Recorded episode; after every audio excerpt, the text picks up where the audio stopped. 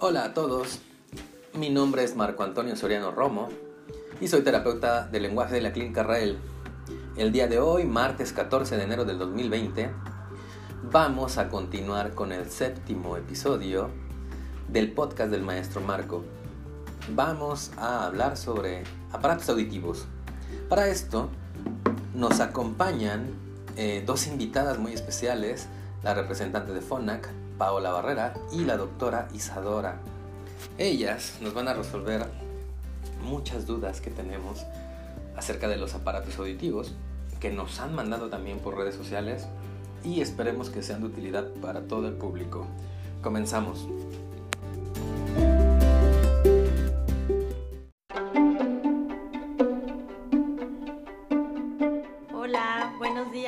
Tardes a todos, depende a qué hora estén escuchando nuestro podcast. Soy Paola Barrera, eh, representante de FONAC y estoy en conjunto con la doctora Isadora Ruiz. Gracias Marco por invitarnos a este podcast. Ya te lo debíamos desde hace tiempo. Eh, pero esperamos que mm, con la información que les brinde la doctora eh, les ampliemos un poco el panorama referente a los auxiliares auditivos, qué son, eh, para qué sirven, cómo es la funcionalidad, la funcionalidad que estos tienen y esperamos que sea de su agrado. Gracias. Oh, muchas gracias a, ustedes. Aquí tenemos también a la doctora Isadora. Hola Marco, este, muchas gracias por invitarnos. No, hombre, gracias a usted, doctora. Este, ¿Nos puede contar un poquito acerca de usted? Bueno, yo soy la doctora Isadora Ruiz. Yo soy médico especialista en audiología, otoneurología y foniatría, que es la especialidad médica que aquí en México se encarga de prevenir, diagnosticar y tratar todos los problemas relacionados con la audición, específicamente en este que estamos em, abordando. Y bueno, yo trabajo en el área de entrenamiento de FONAC y muchas gracias por invitarnos, Marco. Al contrario, gracias a ustedes.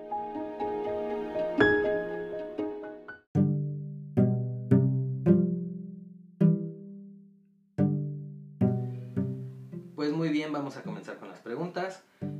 ¿Cuál es la función del aparato auditivo? Bueno, un aparato auditivo es un dispositivo electrónico que sirve en la rehabilitación del paciente que no escucha bien, que tiene hipoacusia. Su función principal, por decirlo de alguna forma muy sencilla, es amplificar los sonidos. Sin embargo, esta amplificación tiene que ser selectiva. ¿Qué quiere decir? Que si yo quiero escuchar las voces, se le tiene que dar más prioridad a esas voces y no si el camión pasa por la calle, no quiero que se amplifique tanto ese sonido. Entonces, en situaciones de ruido hay que ser más selectivos. El auxiliar auditivo lo que hace es amplificar esos sonidos que el paciente eh, tiene dificultad para escuchar, pero lo, debe hacer de una forma selectiva en, lo, en donde se priorice la voz, las palabras, que es finalmente lo que queremos escuchar o que el paciente escuche.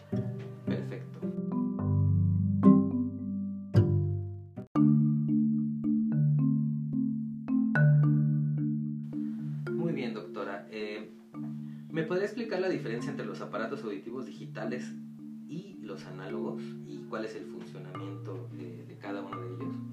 Sí, Marco. A lo largo de la historia de los auxiliares auditivos han habido diferentes tipos y esto que me comentas de la diferencia entre análogos o analógicos y digitales radica en que los dos tipos de aparatos amplifican los sonidos. Sin embargo, los analógicos lo hacen de una forma más general, es decir, no son tan específicos si pasa el camión o si pasa la mamá del paciente que le está hablando, van a amplificar esos sonidos, pero de la misma forma. Si hay un sonido muy bajito, si hay un sonido muy fuerte, todo lo va a amplificar de la misma forma. Entonces, no es que estos aparatos sean malos, pero no se adaptan a la mayoría de nuestros pacientes, en donde, necesitamos que la amplificación sea selectiva. Por el contrario, los aparatos auditivos digitales tienen esta capacidad de que por medio de la computadora nosotros los podemos programar a la pérdida auditiva, le podemos dar mucha eh, fineza a los ajustes para que realmente amplifiquen los sonidos que necesitamos amplificar. Te voy a poner un ejemplo. Si yo empiezo a hablar bajito, eh, aquí tuviéramos un aparato auditivo, ese aparato auditivo necesita amplificar más ese sonido bajito. Si estoy susurrando algo, si estoy cuchicheando, pero si estoy gritando, ya no necesito amplificarlo tanto porque puede ser hasta que el paciente escuche sin los aparatos auditivos. Entonces, esa es la diferencia entre el analógico, análogo y digital. El analógico amplifica todo de la misma forma, sin ser tan selectivo. El digital tiene la capacidad de hacer estos ajustes muy precisos para adaptarse a la pérdida auditiva del paciente y al ambiente en el que está. Perfecto.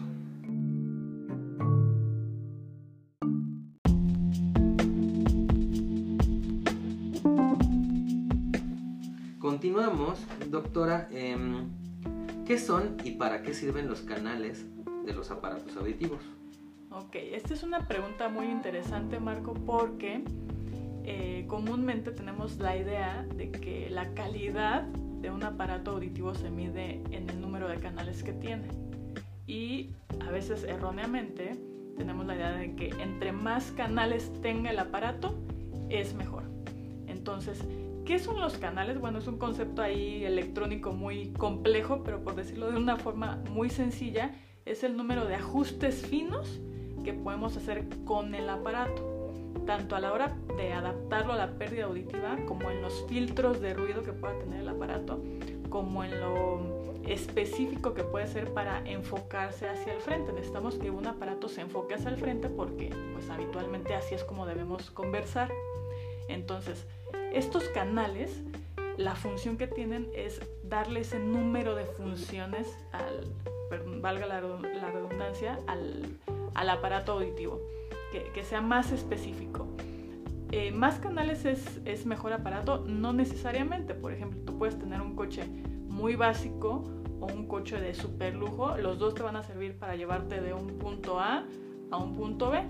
Pero si necesitas unas llantas especiales, un coche especial porque te vas a mover en un terreno difícil, si necesitas más velocidad, etcétera, bueno, pues ya son características que se deben ajustar a tu perfil. Igualmente con los aparatos. Entre más canales puede tener más de estas funciones, pero debemos elegirlo realmente el aparato en base a las necesidades del paciente. Y esto lo digo porque a veces nos han comentado, oye, estoy buscando un aparato de 48 canales, pero no estamos considerando el tipo de paciente, el grado de pérdida auditiva, qué, causa ese, esa, esa hipoacusia, en qué ambiente se desenvuelve. Si realmente no consideramos eso, no sirve de nada tener un aparato de 10.000 canales. Tenemos que considerar las necesidades del paciente y en base a eso ya veremos cuáles son las características del aparato que se adaptan mejor a, a cubrirlas. Perfecto.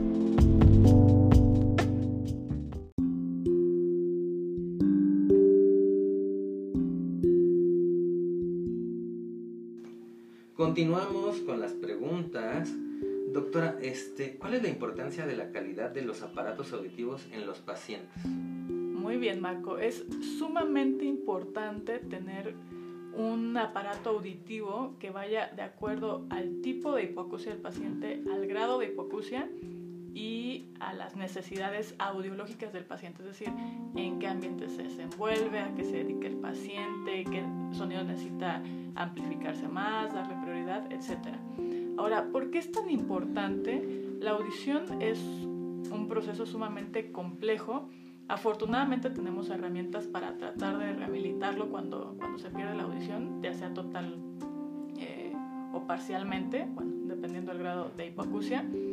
Sin embargo, para que un paciente, sobre todo los pacientes pediátricos, puedan formarse, y perdón por decirlo de esta forma tan sencilla, una imagen mental de las palabras o de las letras, necesitamos asegurarnos de que esa letra llegue a su cerebro, que es finalmente donde queremos que llegue, de la forma más precisa posible. Entonces, si yo tengo un aparato auditivo cuya calidad no es la mejor, puede ser eso la diferencia entre que el paciente distinga, por ejemplo, entre una M y una N. Ahorita estoy haciendo el sonido de la letra M y de la letra N. ¿ok? Entonces, si yo digo M, espero que los que nos estén escuchando puedan notar la diferencia, si no hay que ir a hacerse una valoración. claro, claro. Pero eh, si tengo un aparato que no es de la mejor calidad, esta distinción no se va a hacer ¿Y qué va a pasar? Que el, paciente, claro que necesita apoyos independientemente de traer los, los aparatos, necesita terapia, necesita que trabajen con él en casa, en la escuela, etcétera estamos ahí pidiéndole, exigiéndole que sepa distinguir la M de la N y realmente el aparato, si no le da esa precisión para entenderla, pues no, no va a funcionar todo el proceso que hagamos después. Entonces es sumamente importante para asegurarnos de que los sonidos del lenguaje, que es lo que queremos que, finalmente lleguen hasta el cerebro, lo hagan de una forma correcta para que de ahí se puedan armar las palabras, oraciones, etcétera.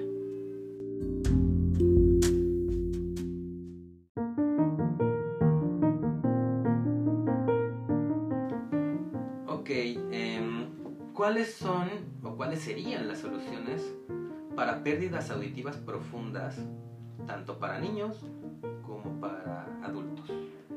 Marco, para, para las... Hay, hay cierto tipo de pacientes en los que necesitamos que el aparato tenga funciones en específico.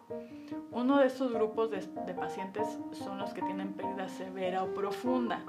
¿Por qué? Porque en este grado de hipoacusia o de pérdida auditiva, el daño en la cóclea es tan grande que necesitamos que el aparato funcione de una forma especial para asegurarnos que la forma general del mensaje que quiere escuchar sea llevada lo más claro posible a la cóclea y de ahí otra vez pueda hacer el caminito hasta el cerebro, que es finalmente a donde queremos que lleguen esas palabras.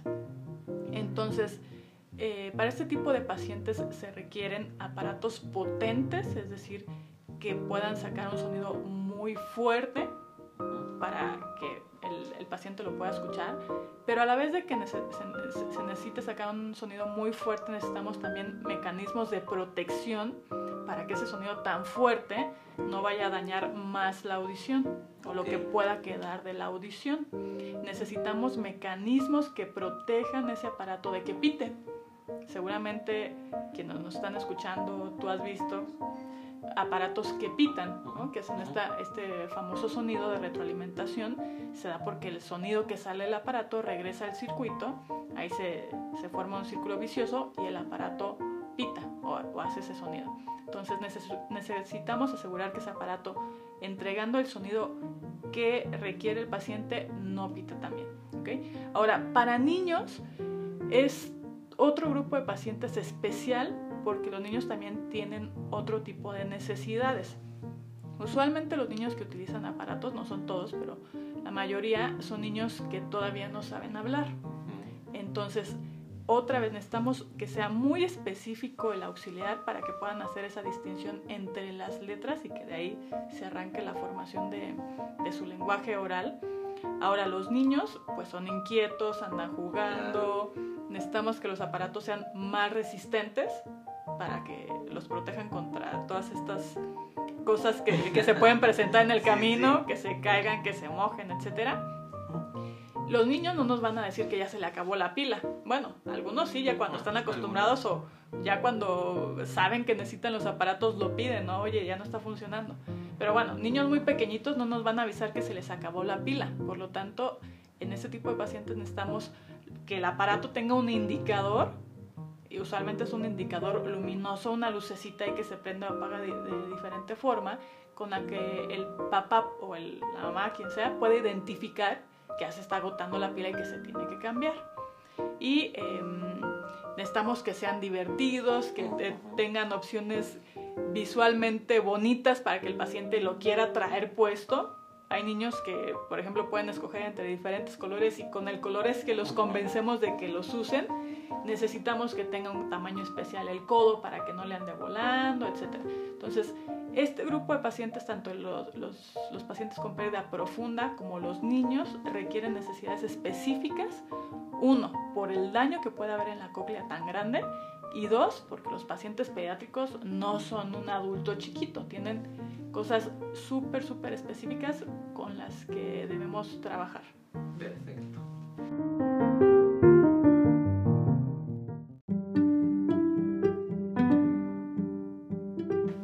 Eh, doctora, ¿cuál es la tecnología que nos ofrece FONAC actualmente? Bueno, Marco, en FONAC actualmente tenemos un portafolio muy amplio de modelos de, de, aparatos auditivos, de auxiliares auditivos, que está diseñado para satisfacer precisamente cada una de estas necesidades de los pacientes. ¿Y por qué es tan amplio el portafolio? Porque no es lo mismo otra vez el niño que tiene una pérdida superficial al adulto que tiene una pérdida profunda. Entonces tenemos diferentes tipos de aparatos que se diferencian por una parte en, el, en la forma física, es decir, tenemos desde los chicharitos que muchos pacientes todavía llegan preguntando con, por ellos, aunque no tengan toda la flexibilidad para programarse, tenemos los aparatos estéticos que tienen toda la flexibilidad para hacer todo lo que queramos con ellos mediante la programación. Tenemos los audífonos que son para pacientes con pérdida profunda, tenemos los audífonos que son para niños, etc. Entonces, por una parte está la diferencia en, la forma física del aparato y también por otra parte está en el funcionamiento como tal. Eh, ya te decía, si quieres un coche que nada más te lleve del punto A al punto B, tenemos ese tipo de aparatos que van a tener funciones no tan complejas. Ahora, si el paciente necesita conectarse al, al, teléfono, recibir las llamadas directamente en el auxiliar, ver la televisión, escuchar tu podcast directamente en sus audífonos, etcétera, pues ya requiere otro tipo de, de funciones ese auxiliar auditivo. Entonces, es un portafolio muy amplio para cada una de las necesidades que pueda tener el paciente. Es por eso que es muy relevante que los profesionales de la salud y las personas que estén llevando y acompañando a todos los pacientes dentro de este proceso los puedan asesorar muy bien para, uno, investigar cuál es el estilo de vida del paciente, realmente cuáles son sus necesidades y a partir de estos dos puntos determinar cuál es la mejor opción para ellos. ¿no? Eh, muchas veces el, portafolio es, tan extenso y, tan, tan vasto y tan robusto que es necesario eh, un buen acompañamiento con alguien que sea eh, especializado en el tema, con alguien que, que los pueda asesorar bien. ¿no? Perfecto. Y tengo otra pregunta. ¿Qué es Roger? Bueno, Roger Marco es una de nuestras estrellas. Es mi producto favorito. Es el producto favorito de Pau. Eh, el mío es uno de los, de los muchos. Sí. Este, ahí se está peleando el primer lugar. Pero bueno, Roger es un sistema de comunicación inalámbrica. Es un eh, sistema que complementa el uso de un auxiliar auditivo o de un implante coclear o un dispositivo implantable porque también se puede utilizar en este tipo de, situaciones. Entonces es un complemento y al ser un sistema de comunicación inalámbrica en lo que consiste es en, un micrófono ¿okay? que va a traer la persona a la que el paciente quiere escuchar, o sea, puede ser el terapeuta, el maestro, los papás, etc. estas personas van a tener un micrófono y el paciente va a tener un receptor o un par de receptores, uno por cada dispositivo, de tal forma que la voz que queremos escuchar se va a transmitir inalámbricamente hasta los dispositivos del paciente. Este sistema Roger nos sirve en situaciones donde hay mucho ruido de fondo o cuando hay mucha distancia. Te voy a poner un ejemplo. ¿Tú escuchas bien, Marco? Yo creo, quiero creer. Parece, parece que sí. Hasta ahorita sí. Si tú escuchas bien y vas a un restaurante y llegaste temprano y no hay gente a tu alrededor y estás conversando con alguien, vas a escuchar perfectamente bien. Pero si de repente ese restaurante se llena, hay música en vivo, está habiendo ruido atrás de ti porque están pidiendo otra orden, etc., aunque escuches bien, la persona con la que estás hablando tiene que hablar más fuerte para que la logres escuchar. Entonces, en situaciones de ruido, traer un auxiliar auditivo, así sea el mejor aparato y esté lo mejor eh, programado, puede ser insuficiente, porque el ruido compite con el estímulo que queremos escuchar, o sea, con la voz. Ahora, ¿quién crees que escuche mejor? Si yo estoy dando una clase, la persona que está sentada en la primer fila o el que está sentado a 20 metros de distancia, va a escuchar mejor el que está más cerquita de mí. Entonces, cuando hay distancia, aunque tengamos los mejores aparatos con la mejor programación, también es insuficiente. Por lo tanto, el sistema Roger es un complemento para utilizar en estas situaciones.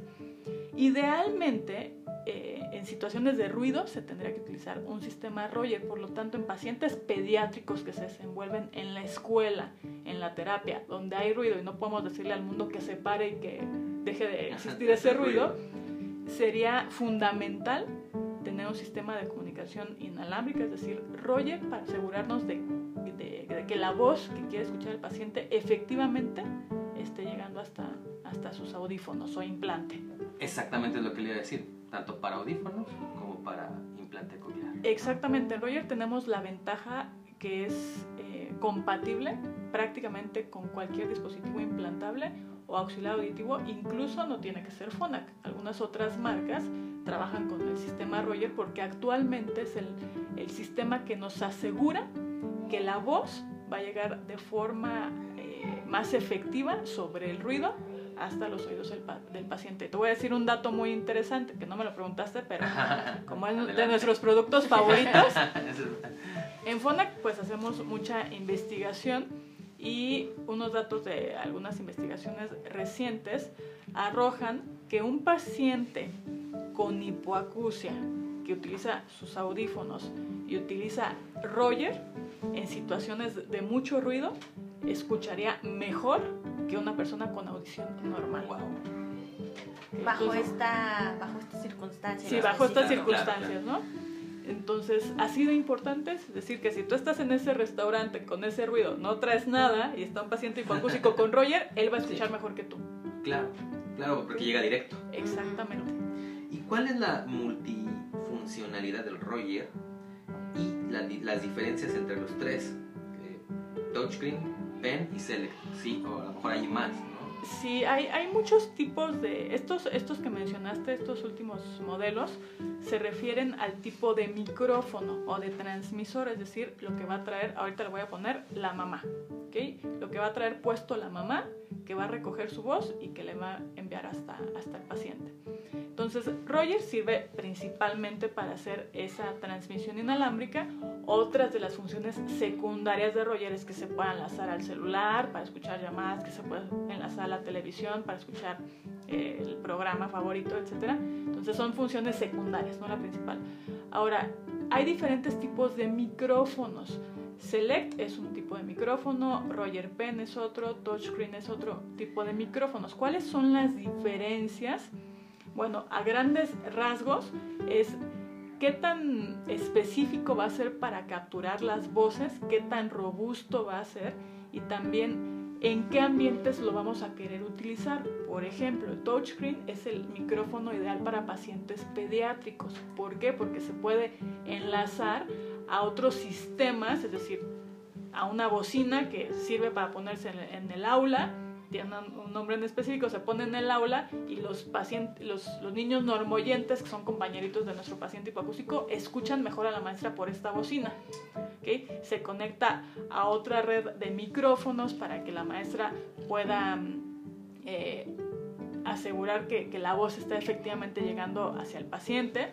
En pacientes adultos que ya necesitan el, el, celular, que quieren ver la televisión, el touchscreen no tiene las funciones para enlazarse a esto, porque a un niño pues no lo vamos a poner a que esté viendo la televisión, pero por ejemplo en Roger Select sí tiene esas funciones.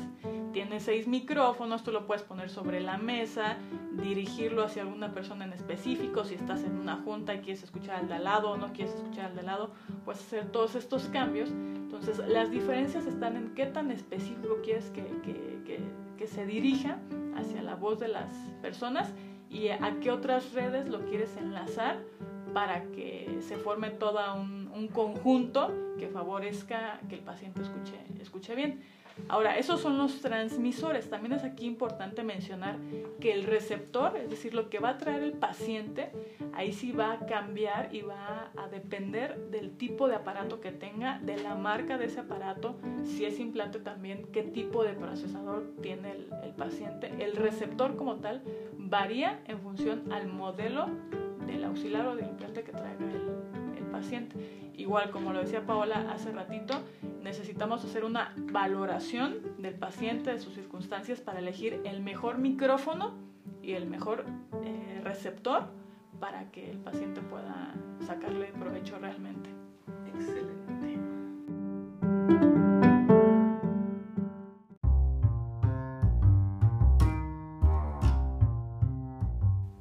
Pues muy bien, eh, ya para terminar, les voy a hacer algunas preguntitas que, que me hicieron por, por Facebook. Ajá. Entonces, bueno, ¿cuál es el uso correcto y mantenimiento adecuado para los auxiliares auditivos? ¿Y cómo saber su tiempo de vida? Ok, entonces los aparatos auditivos son un dispositivo electrónico. ¿Y cómo lo pueden cuidar sin que tengan una lista ahí de cuidados? ¿Cómo cuidarían su celular? Claro. Que es un dispositivo electrónico también. Principalmente contra qué se protegen? Contra los golpes y contra la humedad. Aunque hay ya celulares contra la humedad, en los auxiliares auditivos todavía no, no estamos ahí. Entonces no son sumergibles, no se pueden meter a bañar con ellos, no pueden nadar con ellos, nada de, de humedad.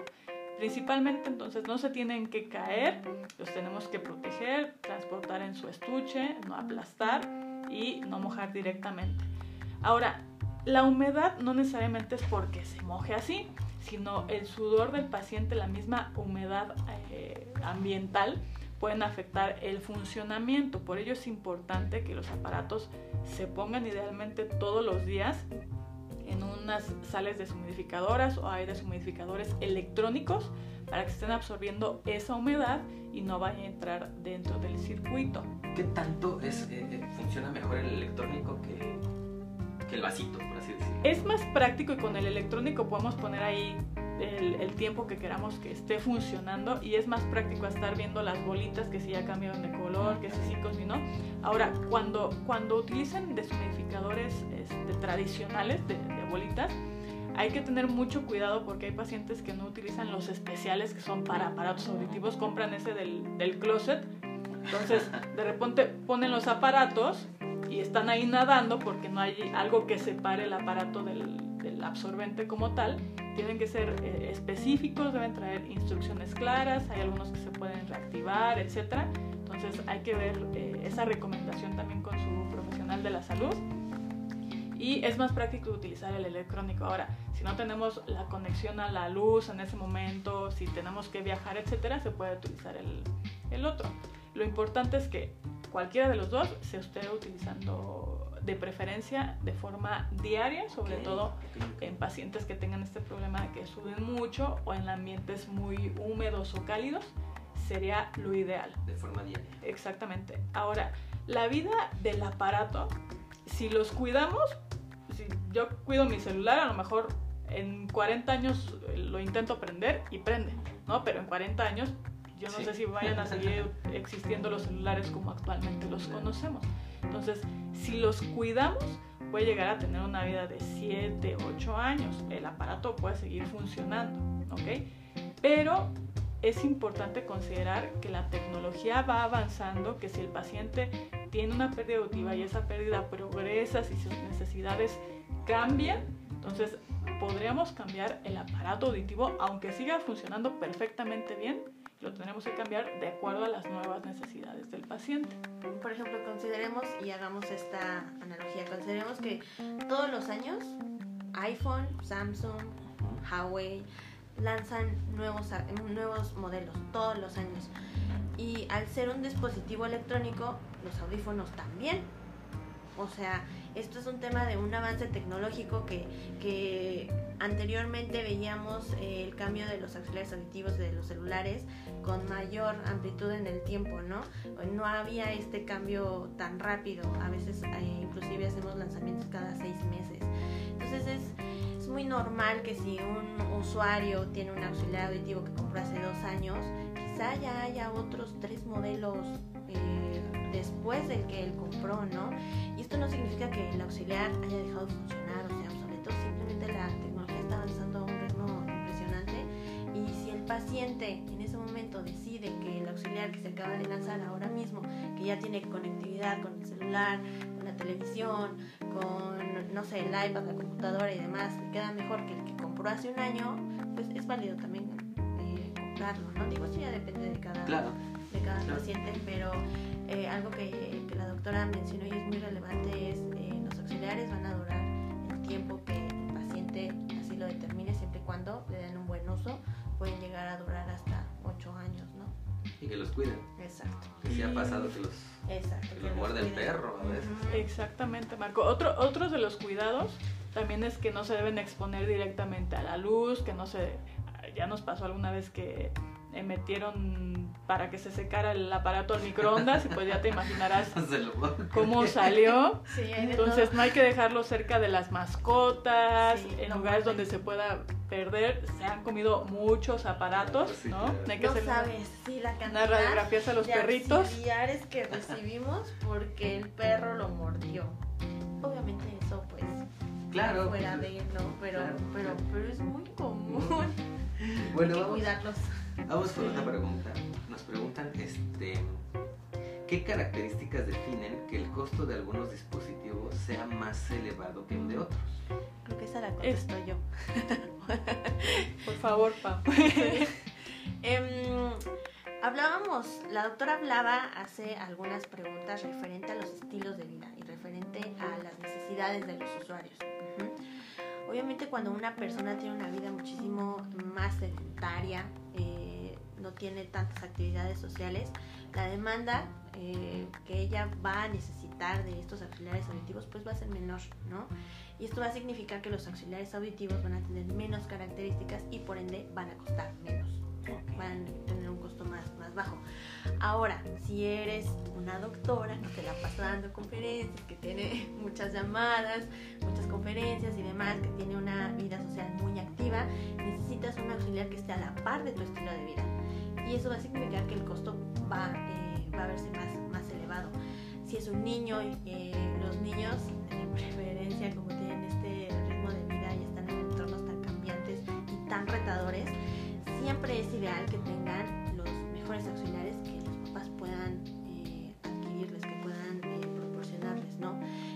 entonces de esto, de esto depende el precio, de las necesidades del usuario, el doctor, el médico y demás, los profesionales, siempre les van a dar la mejor alternativa y quizá la mejor alternativa salga del presupuesto de algunos, eh, compita o sea igual el presupuesto que los tienen, pero es por eso que, que los varían tanto entre un auxiliar y otro. Y en el caso de los niños, sobre todo que están en proceso de adquisición del lenguaje, necesitan lo mejor. ¿no? no necesitas así como de, bueno, vamos a comprar el que menos funciones trae. Eh, a lo mejor no compite igual, ¿no? Exactamente, exactamente, Marco. Perfecto. Eh, nos faltan unas tres preguntitas. este, ¿Cómo escuchan, cómo escuchan los sonidos la gente que usa aparatos auditivos? No lo sabemos con certeza. no lo sabemos con certeza. Ahora, lo que sí te puedo decir es, muchas veces nos imaginamos que es un dispositivo externo y que por lo tanto a la hora de escucharlo va a ser como un robot. ¿okay? No sé si tú te hayas puesto unos auxiliares auditivos. De pronto. Yo se supone que también escucho bien, en frecuencias agudas no tan bien por usar audífonos, por si alguien me está escuchando en audífonos. Pero bueno, eso todavía no tiene manifestaciones. Este, y cuando me he puesto los aparatos, escucho hasta mejor que, que con mi audición. Hasta cabellos escucha. Exactamente, todos los detalles. Ahora, los aparatos cada vez, o las, las casas comerciales cada vez nos enfocamos más en pulir los procesadores, esa microcomputadora que le dice al aparato cómo tiene que funcionar, de tal forma que el sonido se acerque más a lo, a lo natural. Entonces, ¿qué quiere decir que no sea natural? No necesariamente es que se escuche como robot, pero por ejemplo, ahorita estamos en un consultorio. Yo puedo distinguir las voces que hay afuera de las que hay aquí adentro. Si alguien, yo tengo los ojos cerrados y alguien se mueve a mi alrededor, voy a poder decir, se está moviendo de la derecha a la izquierda. Eso es realismo también. Entonces, cada vez desarrollamos mejores formas de que el sonido sea real. No necesariamente tiene que ser como robot para definir que no es real, sino el distinguir los detalles, que es un sonido bajito, que es un sonido fuerte, que se acerca, que se aleja, que es voz, que es ruido, cada vez lo hace más real. Claramente no podemos decir cómo se escucha, ¿no? Pero lo que sí te puedo comentar es que los, los pacientes, pues cuando son pacientes pediátricos, se adaptan a, a este tipo de aparatos, aprenden a escuchar con este tipo de aparatos desarrollan su lenguaje si tienen todas las herramientas disponibles y los adultos hasta algunos escuchan mejor que antes de, que perdieran la audición. Entonces varía mucho porque otra vez depende también del aparato del que estemos hablando, qué tan fino va a ser. Exactamente. Em, ¿Cada cuándo se cambian los moldes en niños y en adultos? El cambio de moldes en niños tiene que ser frecuente. Eh, depende de la edad a veces y depende del crecimiento del propio paciente. A veces se tienen que cambiar cada mes, cada dos meses, cada tres, cada seis. Lo, que sí es que en pacientes pediátricos el recambio de los moldes tiene que ser frecuente. ¿Quién lo va a determinar? Su especialista. Ahora, una forma de saber que el aparato ya no, más bien el molde, ya no es el apropiado para el paciente, y eso es como un tip para los papás, es el, auxiliar estaba programado, todo bien, se estaba colocando perfectamente y de repente de la nada empieza a pitar ese aparato. Todos los papás deberíamos revisar, bueno, nuestros papás deberían revisar el, auxiliar de los, de los, niños todos los días. ¿okay? Entonces, en esa revisión, si detectan que está libre, que no hay cerumen, que no hay ninguna obstrucción y el aparato está pitando, quizá ya sea hora de que cambien los moldes. Aquí aclaro que el aparato esté pitando cuando está colocado en, los, en los, oídos. Adecuadamente, sí. Exactamente. Es normal que si no está colocado, pite. Pero cuando está bien colocado en el oído, con el molde eh, correcto, no debería pitar. Entonces, si estaba bien programado, no estaba pitando y de repente empezó a pitar, hay que ver si, es lo, si lo que necesita no es un cambio de molde, por lo tanto tendría que ir a consulta. En pacientes adultos, como ya no van a crecer, el, recambio puede ser eh, con menor frecuencia, depende también por el tipo de material que estemos utilizando, hay algunos que, absorben mucha humedad, otros menos, la manipulación, etc. Entonces en pacientes adultos idealmente cada año, cada par de años se tendría que cambiar. Entonces es, es, un poquito menos frecuente, pero en pacientes pediátricos sí es sumamente importante que vayan a sus revisiones periódicas y ahí les, les dirán si es necesario o no cambiarlo de, de molde. También, si la, perdón Marco, si la pérdida auditiva cambia, también tendremos que hacer claro, ¿no? otros, es, moldes. Es interesante eso también. Este, aquí me preguntan, la última pregunta es, ¿cómo saben qué ganancia auditiva les proporcionará a cada usuario? Lo sabemos por medio del software de programación en el software de programación es un programita de la computadora con el cual nosotros le decimos al aparato cuánto necesita amplificar. Yo traigo mis lentes, entonces tengo que hacer, tengo que ir a que me hagan una graduación de en este ojo necesitas tanto, en este ojo necesitas tanto. Entonces, de acuerdo a la audiometría, se programa el aparato, decimos cuánto tiene que amplificar y a mí, ahí mismo en el software podemos ver cuánto qué tan fuerte está ese aparato. Y como te decía hace ratito, no es lo mismo la ganancia que se le da para sonidos bajitos a que si yo empiezo a gritar, la ganancia varía. Pero todo esto lo sabemos por medio del software de programación. Ahí es donde, donde lo tenemos que ver. Perfecto, pues bueno, este, muchas gracias. No, a ti, Marco. Hola. Muchas, muchas gracias. No sé si quieran agregar algo más. No, pues muchas gracias a ti por invitarnos. Felicidades por esta gran labor que estás haciendo de, difundir el conocimiento y gracias a los papás, a todos los que nos escucharon, que surjan más preguntas y el objetivo es que conozcan más y que finalmente con este conocimiento pues ayuden a sus pacientes a que tengan las mejores herramientas y que se desarrollen completamente o lo más, lo más parecido a lo normal, ¿no? Que tengan una vida independiente que hagan todas sus actividades sin ningún problema. Exactamente. Pues gracias y... Feliz 2020. Bye.